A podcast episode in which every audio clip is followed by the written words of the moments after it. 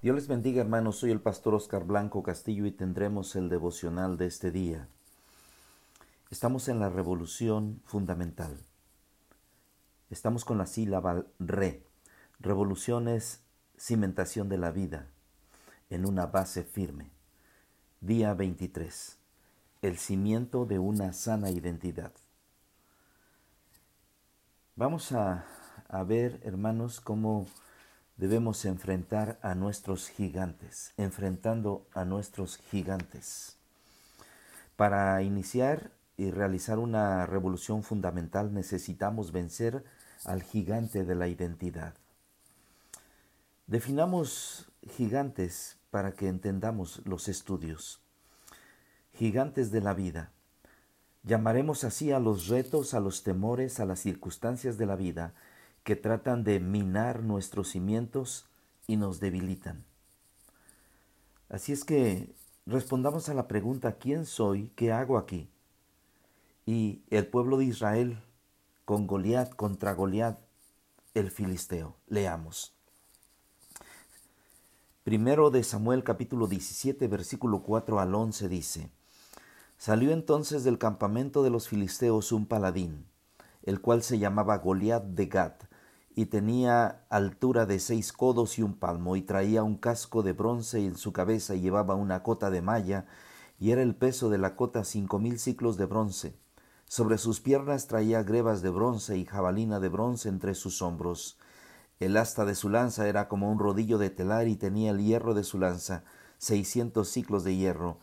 E iba su escudero delante de él y se paró y dio voces a los escuadrones de Israel diciendo, ¿Para qué os habéis puesto en orden de batalla? ¿No soy yo el filisteo y vosotros los siervos de Saúl?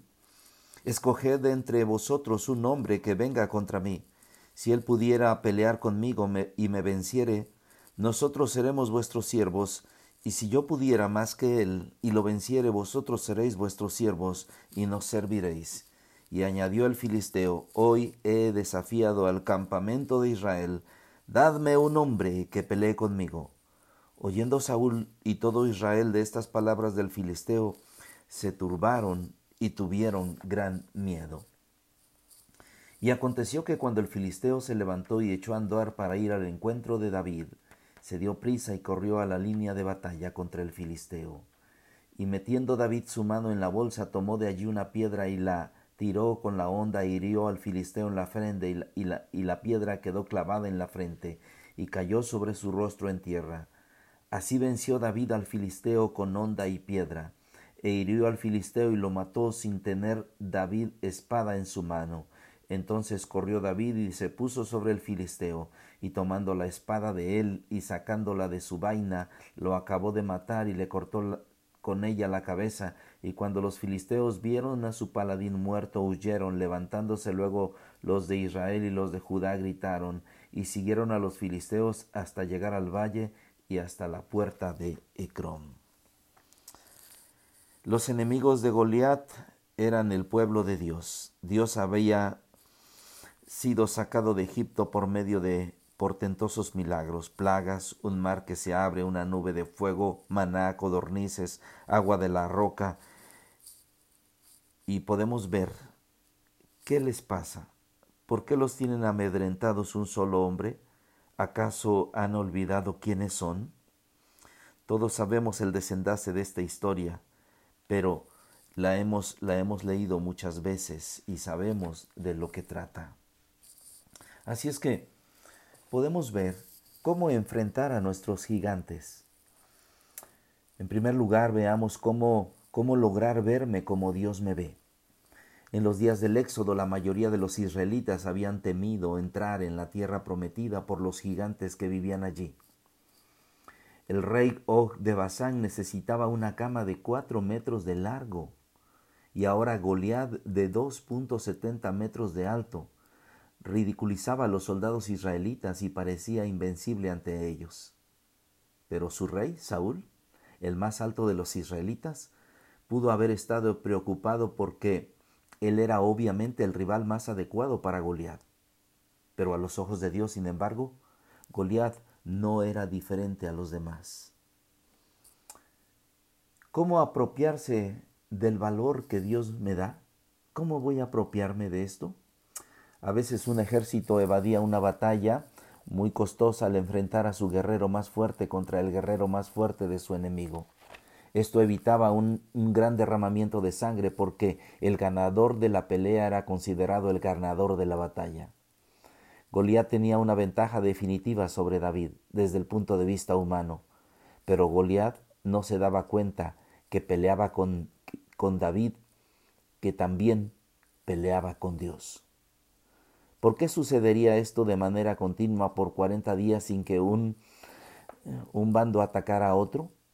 Estaban acampados a los lados opuestos de un valle empinado de paredes. Quienquiera que se apresurara a descender al valle y subir a los escarpados peñascos estaría en desventaja al principio de la batalla y probablemente sufría grandes pérdidas. Cada lado estaba esperando que el otro atacara primero. Pero ¿cómo me voy a apropiar de, de, de ese valor? ¿Cómo poder ver, verme con los ojos que Dios me ve? Y aquí vemos algo lo que una perspectiva diferente puede hacer. Muchos de los que observaban veían a un gigante. Sin embargo, David vio a un mortal que desafiaba al Dios Todopoderoso. Sabía que no estaría solo cuando enfrentara a Goliat. Dios pelearía con él. Vio su situación desde el punto de vista de Dios.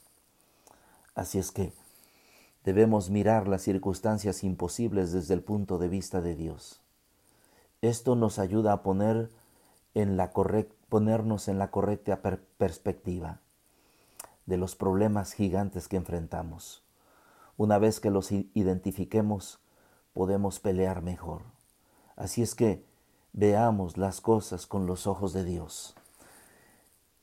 Recordemos, el pueblo de Israel había salido con mano poderosa de Egipto con la mano poderosa de Dios, milagros portentosos, tantas cosas.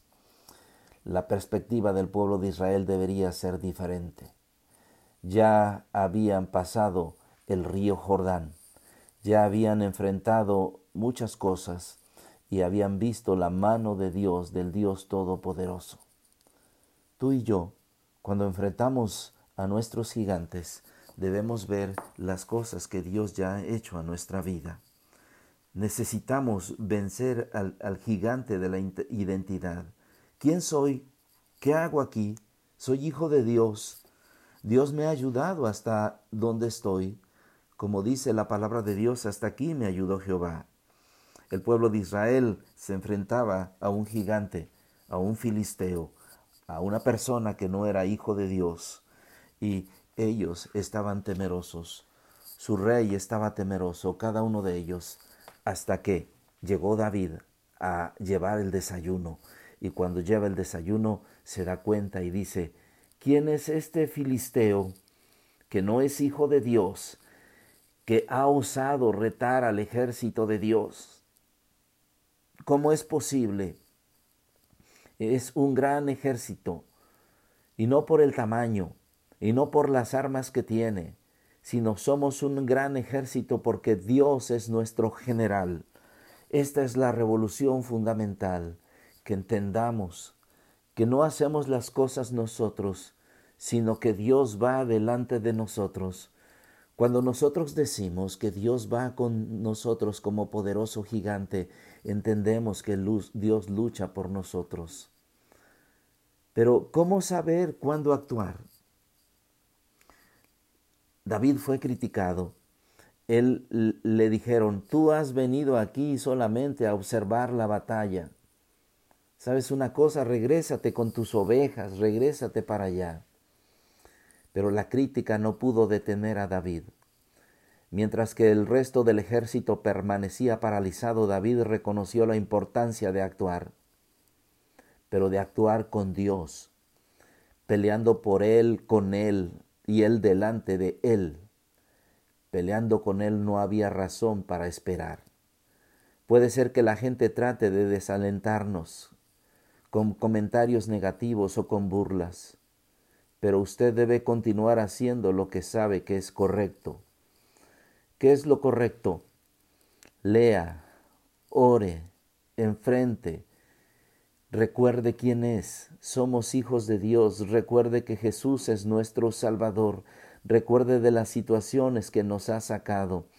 Y cuando enfrente esa lucha, ese problema, cuando enfrente esa situación tan difícil en su vida, diga, Dios está conmigo como poderoso gigante. Así es que, al enfrentar, estará complaciendo a Dios, cuya opinión es lo que importa más, es lo más importante.